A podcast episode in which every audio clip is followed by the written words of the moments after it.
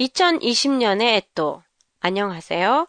도쿄 타마시에 있는 한국어 교실 한교실입니다. 2020년 경자년 새해가 밝았습니다. 올해 시청자 여러분 가정에 행복과 건강이 항상 함께 하시길 빕니다. 올해의 띠는 쥐, 그 중에서도 하얀색의 흰 쥐띠라고 합니다.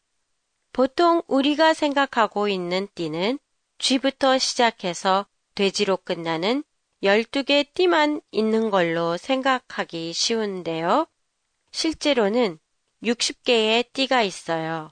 그래서 60세 생일을 환갑이라고 하는데요.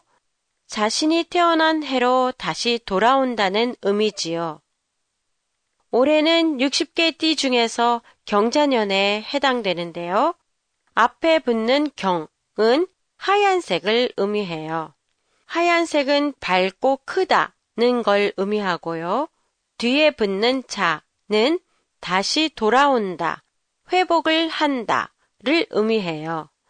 작년에는 여러 가지 재해가 많아서 음울했던 해였지요.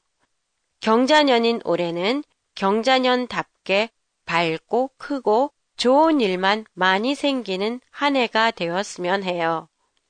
그리고 태어난 띠별로 개성이 나타나는데요. 쥐띠 해에 태어난 사람은 부지런히 일하기 때문에 부자로 사는 사람이 많다고 해요.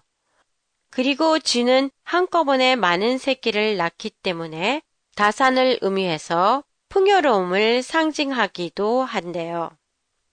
신년 하스모데, 하츠모데에 가서 올해의 운수를 보신 분도 계셨을 텐데요.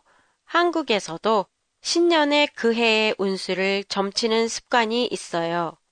토정 비결이라는 건데요. 일본의 신년에 보는 오미크지와 비슷한 거지요.